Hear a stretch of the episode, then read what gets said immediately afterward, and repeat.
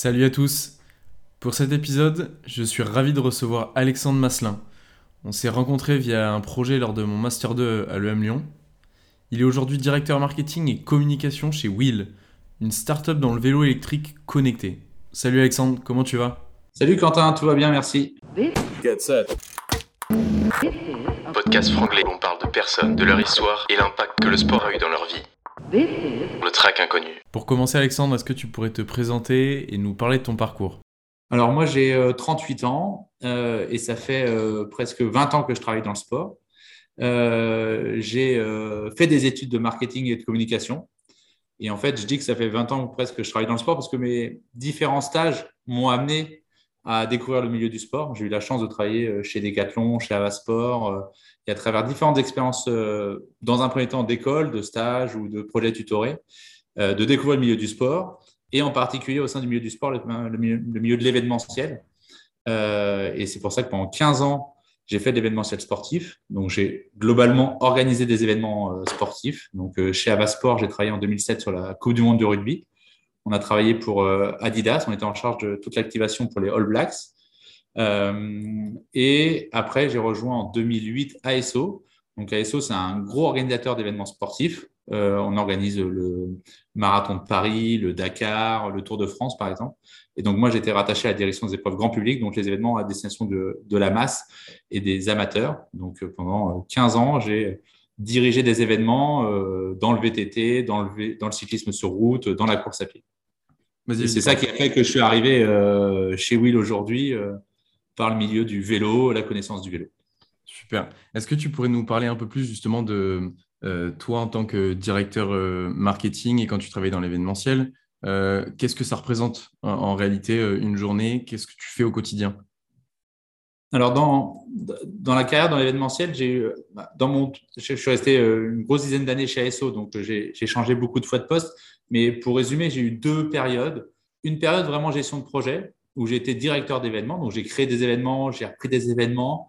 Et là, le rôle, globalement, c'est d'être chef d'orchestre. Euh, tu as entre, sont les événements entre 30 et 50 personnes de ton entreprise qui travaillent pour toi, des prestataires extérieurs, euh, des autorités, des préfectures, euh, des forces de l'ordre. Et donc, tu es euh, le chef d'orchestre de tout ça. Donc, l'objectif, c'est de faire travailler tout le monde dans le bon sens, dans une certaine, avec une certaine vision.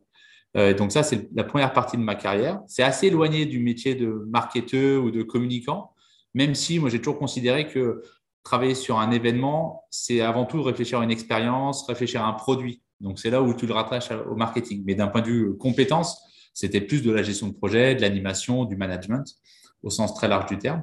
Et après, je suis revenu à mes, à mes amours plutôt marketeux. Et donc, pendant euh, euh, quatre ans, j'ai structuré l'approche marketing des événements grand public d'ASO. Donc, en fait, mon rôle, c'était euh, là de vendre 250 000 euh, dossards par an, 250 000 tickets aux différentes épreuves euh, qu'on organisait. Donc, on avait une quinzaine d'événements par an de différentes typologies qui se déroulaient euh, à Paris, mais pas que, en France, à l'étranger.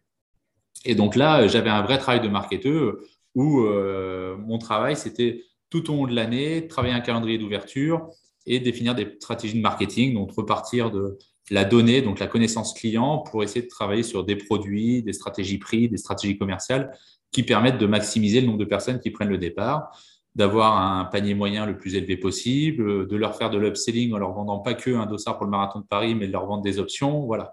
Et c'était ça mon travail au quotidien. Et en fait, quand on travaille sur cette stratégie marketing, on travaille bien sûr euh, d'abord l'équipe marketing euh, auprès de l'analyse de données et puis générer des, nouvelles stratégies, mais aussi en coordination avec les équipes de communication, les équipes médias, les équipes euh, de digital. Donc c'est là où en fait j'étais aussi dans un rôle de coordination, là beaucoup plus interne, mais de remettre toutes les personnes euh, concernées par la plateforme digitale de ticketing, par les personnes de la communication, par les personnes du digital, les remettre dans une dynamique commune euh, et respecter un calendrier. Donc, c'était vraiment ça mon travail euh, au quotidien en tant que responsable à l'époque où j'étais euh, responsable billetterie, en fait, d'une certaine façon. Et à ce moment-là, c'est quoi les plus gros challenges euh, quand tu es responsable billetterie? Est-ce que ça va être plutôt euh, ce qui est lié aux consommateurs ou plutôt justement la gestion interne avec les équipes et l'organisation? Bah, C'est assez intéressant parce que c'est une bonne question parce que euh, le challenge, en fait, d'un point de vue consommateur, c'est d'une part, c'est un produit qui est assez simple à travailler. On a, la chance de travailler dans le sport. C'est un, produit qui est, je dis souvent, moi, je suis pas fait pour vendre des dentifrices. Par contre, je suis fait pour vendre de l'expérience, vendre des choses vraiment sympas. Euh, et donc, en fait, on analyse une matière qui est sympa. Les gens sont contents d'être là. Donc, euh, l'analyse en tant que telle, c'est, moi, c'est quelque chose qui m'a toujours plu et c'est toujours pour moi un des socles hyper importants, c'est l'analyse de données et d'essayer de, rapporter de la rationalité dans un métier qui n'est pas rationnel euh, et dans une consommation qui ne l'est pas non plus. Donc, il y avait un gros travail d'analyse et surtout d'imaginer des nouvelles solutions pour vendre des billets. C'est pour ça que, en fait, quand je suis arrivé, on vendait 98 ou 99% de nos billets sur notre propre plateforme. Quand je suis reparti, euh, on avait augmenté la part de billets distribués en dehors de notre plateforme. Parce que sinon, tu, marches toujours dans un un peu fermé. Donc, l'idée, c'était de mm. s'ouvrir aux gens. réfléchir au quotidien à avoir des nouvelles idées, c'est un truc hyper intéressant, hyper challenging. Ça fait rencontrer plein de types de plateformes, plein de types de providers de solutions. Donc, ça, c'était hyper riche. J'ai passé du temps, mais c'était un, temps euh, plutôt très positif et très intellectuel. Euh, et après, l'animation en interne, on passe souvent beaucoup de temps en interne, en fait, à animer, à mettre les gens dans la même dynamique. Euh, ça me prenait aussi pas mal de temps pour que les dossiers qui me concernaient soient sur le, sur le haut de la pile, en fait. L'organisation de, chez ASO faisait qu'en fait, les personnes qui travaillaient sur l'aspect digital, par exemple, du marathon de Paris, travaillaient aussi sur l'aspect digital du Tour de France. Donc, en fait, les donneurs d'ordre étaient différents et la temporalité était différente. Donc, il suffit qu'il y ait une actualité forte sur le Tour de France à ce moment-là, bah, les personnes n'étaient pas forcément disponibles pour moi. Et donc, mon travail, c'était aussi de bien anticiper pour éviter ça, ou euh, dans la période où, si ça n'avait pas été anticipé, d'essayer de faire le nécessaire pour que, en même temps qu'ils traitent le Tour de France, parce que c'est beaucoup plus important que le marathon de Paris chez ASO, euh, et eh ben le, ils traitent quand même notre point en, partie. Donc, euh, c'est pas le même type de travail et c'est pas les mêmes enjeux, euh, mais les deux sont intéressants. Et, je, reviens sur ce que tu disais tout à l'heure. Tu disais que tu avais une grosse appétence pour la data et du coup euh, la gestion de cette donnée et comprendre comment ça vient. Est-ce que ça, c'est euh, quelque chose qui t'est venu euh, rapidement quand, dans tes études ou il y a eu une naissance et, du coup tu l'as nourri tout au long de, ton parcours professionnel? Comment ça, ça a évolué? Parce que c'est vrai qu'aujourd'hui, dans le marketing, c'est quand même super présent, la donnée. On l'utilise au quotidien. Donc, j'aimerais bien avoir ton point de vue là-dessus. Bah, en fait, moi, c'est plutôt assez venu naturellement, mais c'est venu dans l'angle. Moi, je suis pas un grand matheux. Euh, mais c'est venu dans l'angle de rationaliser quelque chose qui ne l'est pas, d'essayer de donner des indicateurs, de définir des objectifs. Donc c'est dans cette dynamique-là que j'ai euh, que je travaillais la donnée. Et en plus, je reste convaincu que vis-à-vis de son management ou vis-à-vis de l'externe, ça permet en fait de poser des choses. On peut, euh, on pose des choses, des, jalons rationnels en fait. Et c'est ça l'intérêt de la, data. Parce que le marketing, le risque du marketing, et ce, à quoi je suis confronté au quotidien, c'est euh, le marketing, c'est aussi euh, un choix de couleur. C'est-à-dire que, en fait, si on, base le marketing uniquement sur j'aime, j'aime pas ou ça me plaît, ça me plaît pas, c'est dangereux pour le marketing en soi et surtout, ça permet pas d'avancer. Or, le marketing, c'est une matière molle, c'est-à-dire c'est une matière où tout le monde peut avoir un avis. Moi, euh, un dentiste, quand il me soigne les dents, je ne peux pas avoir d'avis sur la façon dont il me soigne les dents. Par contre, je peux parler avec quelqu'un de n'importe quoi de mon métier, il va avoir un avis sur la façon de bien vendre des vélos ou bien vendre des billets au marathon de Paris. Alors qu'il n'a pas du tout l'expertise, mais parce que c'est une matière qui n'est pas, euh, pas excluante en fait dans l'expertise pour rentrer. Et c'est pour ça qu'il faut rationaliser euh, cette, approche et que la maîtrise de la donnée permet aussi d'avoir cet avantage, cet avantage sur les autres qui ont des données. Parce que plus tu connais ton produit, plus tu connais tes consommateurs, plus tu pourras justifier, expliquer, euh, accompagner certains choix. Et c'est pour ça que j'ai amené la donnée.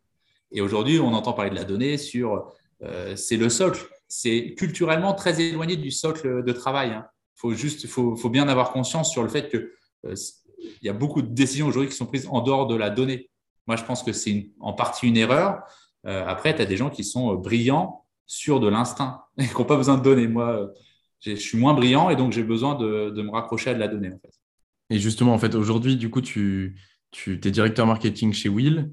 Euh, cette startup qui s'est lancée, est-ce que ça s'est lancé parce que du coup, le vélo électrique euh, connecté, c'est un peu une, nouvelle tendance et on, voit ces vélos arriver Est-ce que ça a été euh, basé sur une insight, pareil Ou est-ce que justement, il y a eu des recherches, des données Et comment, l'idée est venue?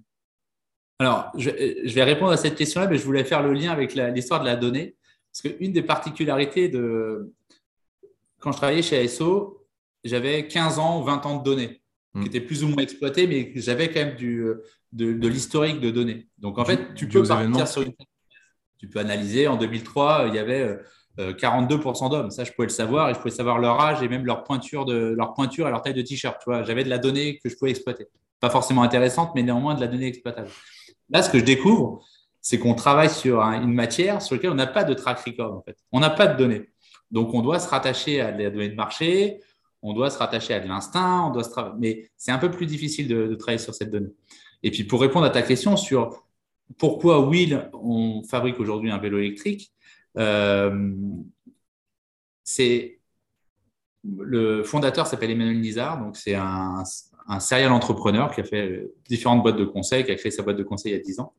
Et en fait, il a toujours voulu euh, sortir de la matière conseil, donc la matière intellectuelle, pour être sur une matière euh, palpable, en fait, quelque chose de matériel.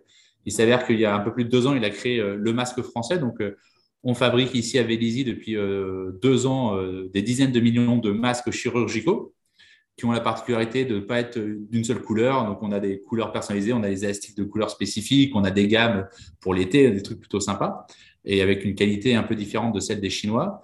Euh, et ça, on avait anticipé le fait que ça allait forcément euh, descendre dans le marché. Il s'avère que garde quand même un niveau d'activité euh, tout à fait acceptable. Mais en anticipant, en anticipant ça, euh, même Bizarre voulait créer quelque chose et en fait, il s'avère qu'il fait du vélo. Il aime ça et il a il a créé le, le Wheel euh, dans cette optique-là de euh, créer une, industrie, relocaliser en France une industrie qui, a disparu pendant de nombreuses années, euh, mais qui peut être génératrice d'emplois locaux et de savoir-faire industriel. Et en l'occurrence, fabriquer des vélos, on n'est pas les seuls à le faire en France. néanmoins, c'est hyper complémentaire à ce qu'on faisait jusqu'à présent et ça permet surtout de, réutiliser les, employés qui étaient là pour faire des masques et qui vont pouvoir nous aider en partie sur le, vélo. Et l'insight de base, c'est euh, aujourd'hui, euh, le marché du vélo, euh, c'est 500 000 vélos électriques vendus à l'année. Donc, globalement, le marché, c'est 3 millions de vélos à l'année en France, dont 500 000 électriques. Et le marché de l'électrique, dans 2-3 ans, il va entre doubler et tripler selon, les prévisions. Donc, l'insight, il est celui-là, mais ça part avant tout d'une envie des Blizzard de créer quelque chose de palpable un produit qui est sympa, un produit qui est en plein dans la tendance de la mobilité nouvelle, euh, de la ville de demain. Euh, et comme ça fait écho à sa volonté de, euh, de produire en France, de relocaliser de l'expertise qui a été délocalisée pendant de trop nombreuses années, eh ben ça, ça, match plutôt bien. Et, toi, tes gros enjeux sur Will, au niveau du marketing, qu'est-ce que c'est qu'est-ce que c'est au quotidien Qu'est-ce que ça va être Aussi avec ce marché qui évolue énormément? Bah, L'enjeu principal, c'est de sortir le vélo. Donc là, on est sur, euh, on a finalisé la phase de prototypage qui était plutôt sur la fin 2021. On est euh, sur le lancement euh, de la production industrielle, donc avec les différents fournisseurs qu'on a identifiés. on est sur cette phase vraiment très opérationnelle pour sortir un vélo. On va recevoir nos premières séries fin mai, début juin. et l'ensemble de notre première série, on va la recevoir fin juin, début juillet. Donc l'enjeu principal à date, c'est finaliser le produit pour que, parce qu'on a, on a une approche produit très centrée euh, client, c'est-à-dire qu'on est en train de, on a complètement pensé le produit en mettant le, centre, le client au centre, c'est-à-dire d'être euh, centré sur euh, l'utilisation du vélo et comment, par le design du vélo, par la conception du vélo, on peut faciliter l'utilisation du vélo par le, par le, par le grand public. Donc on a une approche très client-centric et centrée sur l'usage. Donc il faut qu'on finalise ça.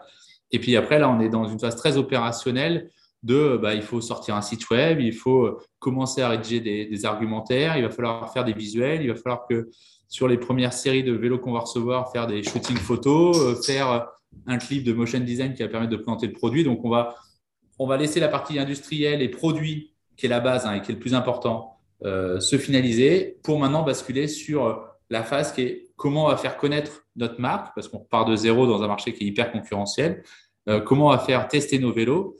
Et donc, c'est toute la phase hyper intéressante de conception de, ces stratégies, d'essayer d'avoir les meilleures idées, euh, parce qu'en fait, tout l'enjeu euh, et tout le sel de, de ce métier-là, c'est de dire, quand tu as des moyens, c'est pas très compliqué, parce qu'en fait, tu mets tu arroses le marché d'euros et ta, publicité sera visible partout. Elle sera plus ou moins efficace, mais en tout cas, elle sera visible partout. Quand on n'a pas des moyens euh, démesurés, ou en tout cas que les moyens qui nous sont attribués sont des moyens raisonnables et rationnels, ben, il va falloir être euh, smart pour qu'on investisse au bon endroit, le bon montant, pour toucher la bonne personne qui sera intéressée par acheter le vélo. Donc, c'est ça qui est hyper intéressant dans, dans ce que je fais actuellement, et c'est d'essayer de trouver des idées intelligentes, en tout cas le maximum possible, pour qu'on optimise le moindre euro investi, en fait.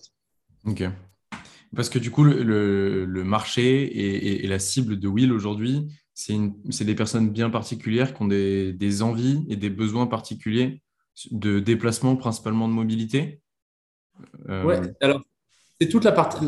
Aujourd'hui, pour reparler du marché au global, euh, donc, le marché du vélo a, été, a connu de la croissance ces deux dernières années compte tenu du mm. confinement, des problématiques de transport que tout le monde peut, peut appréhender.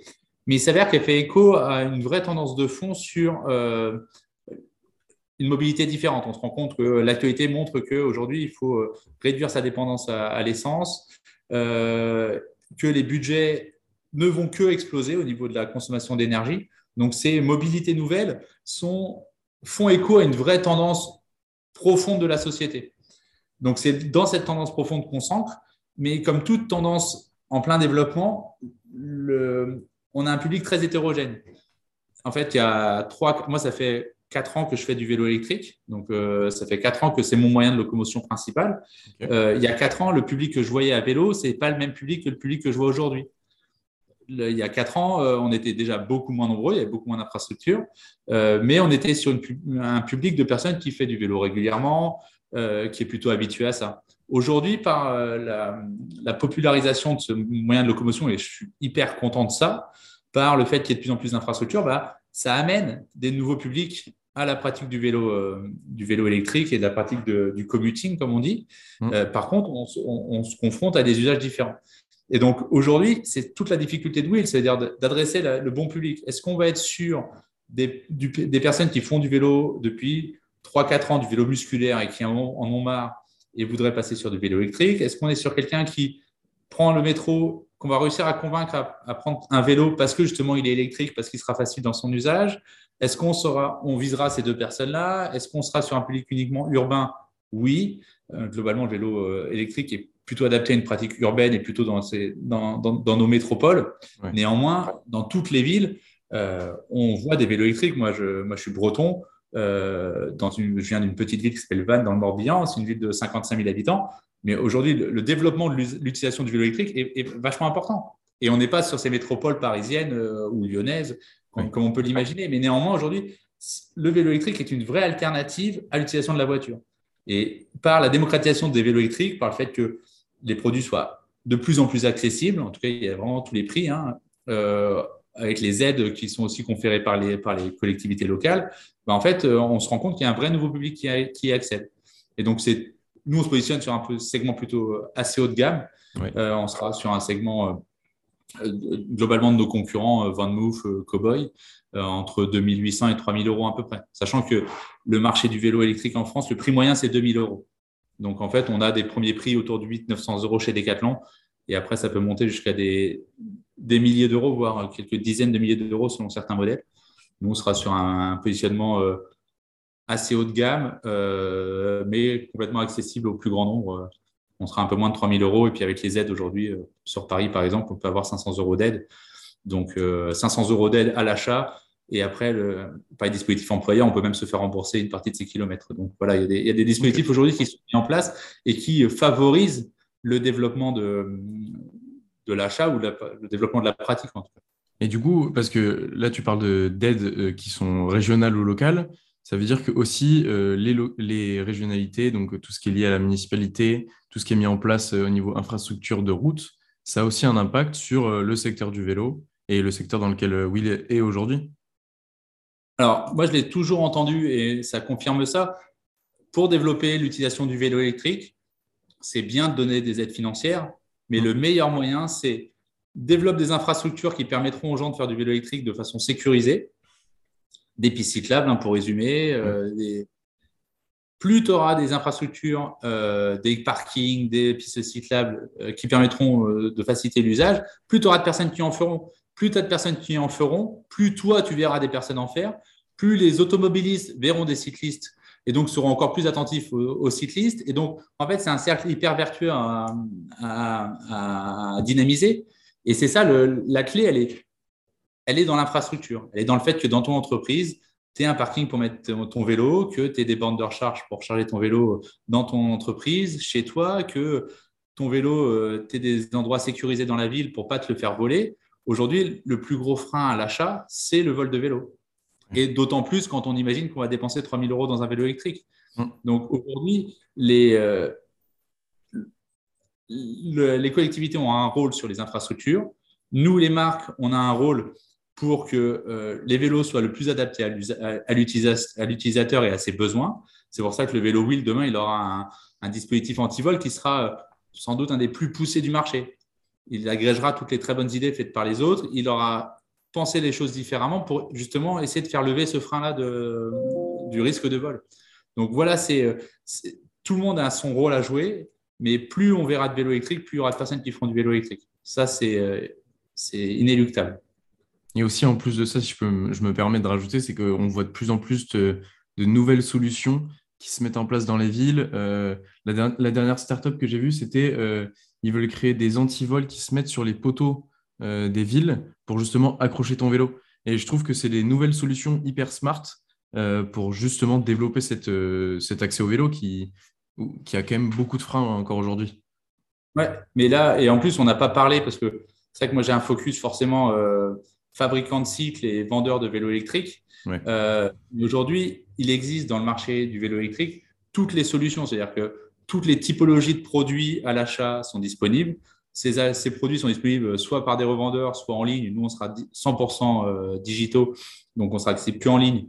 Euh, donc, toi, euh, ma grand-mère elle est plus propice à aller chercher son vélo chez son vélo 6 qu'elle connaît depuis 30 ans. Moi, je suis plus enclin à l'acheter sur Internet, même si j'aimerais bien le tester. Mais il y a des solutions comme ça où je peux acheter, des solutions où je peux louer en tant que, que consommateur final. Il y a des solutions où c'est l'entreprise qui loue pour le consommateur final. On a des solutions où c'est du, du LOA, donc ça veut dire que je lisse mon achat sur trois ans et donc en fait ça me coûte 80, euh, 90 euros par mois. C'est pas tout à fait la même chose que de sortir 3000 euros euh, euh, cash. Mhm. j'ai des solutions où en fait où je où j'ai que six mois de location de vélo qui me permettent de tester si j'aime, si j'aime pas et puis in fine, bah, soit j'en achète un, soit j'abandonne parce que ça me plaît pas. Donc aujourd'hui toutes les typologies et, et je trouve que le marché a vachement évolué. Toutes les typologies sont vraiment adressées avec des choses qui sont très personnalisées et qui peuvent répondre vraiment aux enjeux des, uns et des autres. Et à ce niveau-là, c'est une vraie chance pour le marché de se développer parce que c'est sûr qu'il faut faire tester le vélo. Moi, euh, euh, donc on est sur, moi, je suis basé à Paris. Euh, ça n'a jamais été un frein pour moi de faire du vélo en hiver. Mais en fait, juste montrer aux gens que faire du vélo, du vélo en ville, d'une part, c'est sécurisé si on se rafraîchit un peu ses enseignements. Hein. il faut, le vélo, ça ne se perd pas, mais par contre, il faut rafraîchir le faut rafraîchir les usages. Hein. ça s'apprend, hein, le vélo mm. à piloter en en plus dans des, gros, dans des grosses villes. Mais si on montre aux gens que, en fait, en étant bien équipé l'hiver, avec une bonne veste de pluie, euh, des chaussures adaptées, euh, des gants, euh, bah, en fait, la pluie, c'est un élément, mais ce n'est pas, pas rédhibitoire.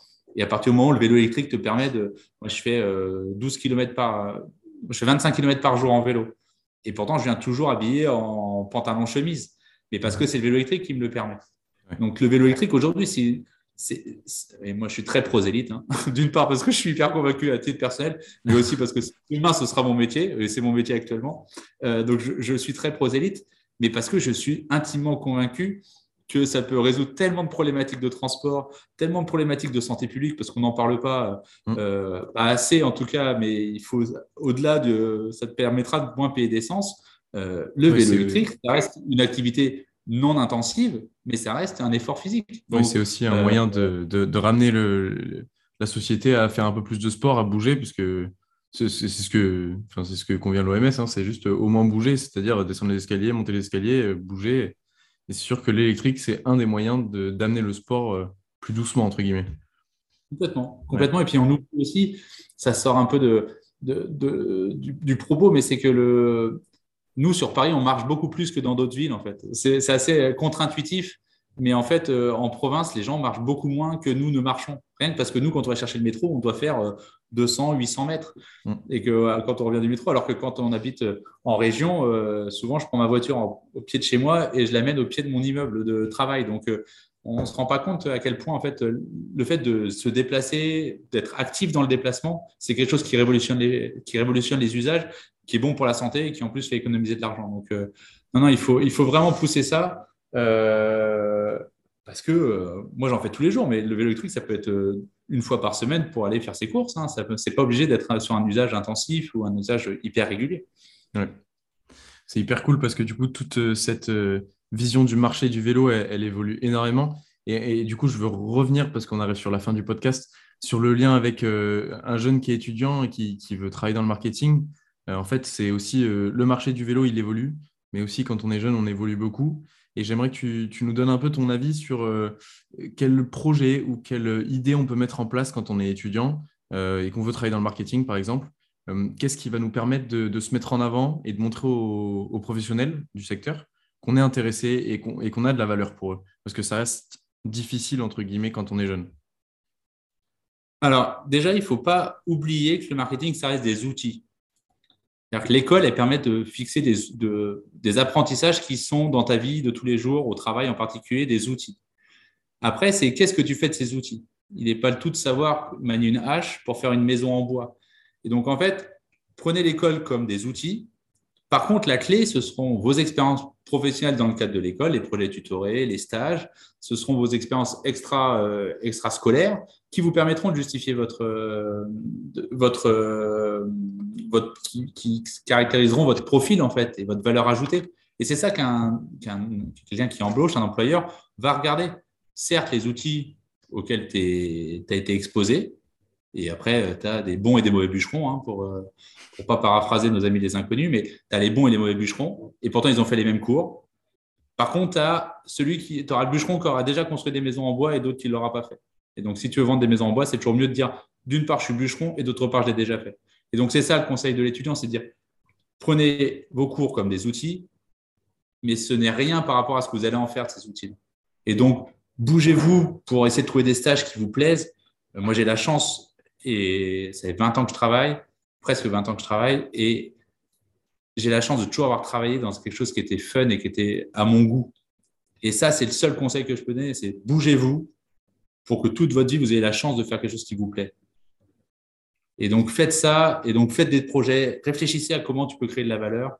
Et il y a plein de moyens de créer de la valeur. Ça peut être euh, par un CV fun, ça, ça a déjà été un peu vu depuis deux ans, mais c'est, vos expériences extra professionnelles, c'est euh, ce que vous allez pouvoir apporter à l'entreprise. Euh, qui vont faire la différence. Parce que la seule, la seule question, et c'est la même chose que le marketing, c'est comment tu te différencies sur un marché qui est ultra concurrentiel. Mm. Et donc, quand vous chercherez un stage, vous serez dans un univers hyper concurrentiel. Et moi, quand je vendrai un vélo wheel demain, je serai dans un univers hyper concurrentiel. Et donc, il faut juste faire la différence et après toucher la bonne personne par le bon canal au bon moment et lui faire naître l'envie. Donc, c'est, en fait, c'est juste de l'outil, mais il faut rester. Ça reste de la théorie, tout ça. Mais c'est, quand on l'applique à du réel, ça nous rassure déjà, parce qu'en fait, la théorie sert à rassurer. Hein. Ça, crée des fondations. Par, contre, ce que tu fais de tes fondations, c'est autre chose. Et c'est là où l'étudiant euh, apporte sa valeur. Donc, pour toi, il euh, n'y a pas de, carrière prédéfinie. Euh, mais ce que je voulais savoir, c'est le plus important pour toi, c'est aller dans un secteur qui te passionne, pour lequel tu as un réel intérêt. Alors, je ne dirais pas que c'est le secteur je dis, le secteur, c'est cool, hmm. mais c'est toi, comment tu interagis dans ce truc-là qui fait que tu seras cool, en fait. C'est à toi de te, bouger, de te bouger pour que en fait, ce soit intéressant. Et c'est à toi de montrer que, tu as de la valeur, que tu vas créer de la valeur. Dans, un milieu cool, c'est un plus et ça aide. Mais c'est toi qui dois te développer, en fait. Ce n'est pas le secteur en soi qui fera que tu, hmm. seras bon, en fait. Et n'oublions pas que plus l'univers est cool, plus il est concurrentiel aussi. Évidemment. Donc, euh, donc c'est plus dans le sport d'autant plus dans le sport. Après, dans le sport, c'est tellement large, il y a beaucoup de choses. Il y a beaucoup de besoins. Il n'y a pas autant de, besoins dans le sport que de formations qui mènent à des métiers du sport. Ça, malheureusement, c'est une inadéquation du marché. Mmh. Néanmoins, faites vos projets. Toi, le projet Quentin, on s'est rencontrés, euh, c'est des projets qui, vont, qui, qui, comptent et qui vont, qui vont faire la différence demain. Moi, j'ai redécouvert, j'avais fait des, cas d'école en Master 2, deux ans plus tard. Trois ans plus tard, j'étais embauché chez ASO sur un cas d'école sur lequel j'avais travaillé sans savoir que c'était pour ça. Et c'est le hasard de la vie, mais c'est aussi euh, euh, des, occasions que tu peux te créer. Donc c'est ça qu'il faut, il faut être. Je pense que n'oubliez pas que vous êtes acteur de votre, de votre destin. Le, c'est dur, le marché est dur, euh, il, faut, il, faut, se bagarrer tout le temps. Après, moi, j'aime ça la bagarre, j'aime, je trouve que c'est, c'est, challenging, c'est ça qui est intéressant, mais vous savez que ça va être dur. Donc, essayez de vous différencier, prenez les devants et bougez-vous pour que euh, de cette adversité, vous en, soyez, vous en sortiez plus, plus fort. Le podcast que tu fais, Quentin, par exemple, je trouve que c'est une super idée. Parce que c'est une façon pour toi de découvrir des acteurs différents, d'entendre ça, de mettre en, pratique euh, ce que tu apprends. Mais dans ton CV, ce sera hyper fort. Parce que ce sera différent, en fait. Ouais, il faut être curieux, en fait, et aller chercher les infos et, être force de proposition pour un jeune aujourd'hui. Mais, mais, pour un jeune et, pas, et quelqu'un de moins jeune. Vraiment. C'est-à-dire que moi, euh, je suis arrivé chez Will il y a quelques mois. Hum. Pour arriver chez Will, j'ai dû faire force de beaucoup de propositions. Ouais. Me différencier dans la compétition qui m'a amené là. Donc, c'est, et c'est pour ça que si tu rattaches ça au fait que tu travailles dans un milieu qui te plaît, dans une expertise qui, te, qui, t'excite, tu, garderas cette curiosité à vie, en fait. Moi, je continue à lire beaucoup, j'écoute beaucoup de podcasts, parce que, en fait, c'est, je suis passionné par ça. Et donc, ça m'alimente au quotidien et c'est quelque chose de naturel. C'est pas c'est pas une souffrance de lire des articles de business et tu vois. Mais c'est, c'est ça, en fait. C'est que c'est créer quelque chose. Je sais plus. Voilà, il y, a plein de citations comme ça sur euh, fais quelque chose qui te plaît et tous les matins, ce sera, ce sera facile. Et s'enfoncer des portes ouvertes de le dire, mais c'est ne l'oubliez pas, en fait. Et vous avez la chance de pouvoir encore vous bouger, faire un peu ce que vous voulez. Euh, il y a des, oui, il y a plein de portes qui seront fermées, il y a plein de portes qui seront dures à ouvrir, mais c'est pas pour ça qu'elles ne pourront pas s'ouvrir en fait. merci beaucoup Alexandre. Euh, on, va, on, va, garder tes, très bons conseils. Si on veut te retrouver, c'est euh, Will sur l'activité de Will qui va sortir du coup ses vélos euh, dans l'année prochaine, c'est ça? Bah, dans les quelques non dans les quelques semaines qui viennent. Dans les quelques semaines. Ce sera dans quelques semaines dans quelques semaines on va ouvrir les ventes. Donc, j'ai hâte de pouvoir vous faire découvrir ce vélo qu'on a pensé, repensé, redesigné, réimaginé, qui va être d'une part très très beau et d'autre part très différent sur le marché avec euh, plein, de, plein de fonctionnalités qui devraient faciliter l'usage et donc faciliter l'utilisation du, vélo électrique au quotidien. Et puis euh, will.fr, W-E-A-L.fr, LinkedIn, Instagram, tout ça, toutes nos actualités sur les bons réseaux euh, qui nous permettront de valoriser notre marque. Au top. Merci beaucoup Alexandre. Je te souhaite très bonne journée. Salut toi aussi. Vous avez aimé le podcast et vous voulez nous soutenir? Le meilleur moyen, c'est de laisser 5 étoiles sur votre plateforme d'écoute préférée. Ciao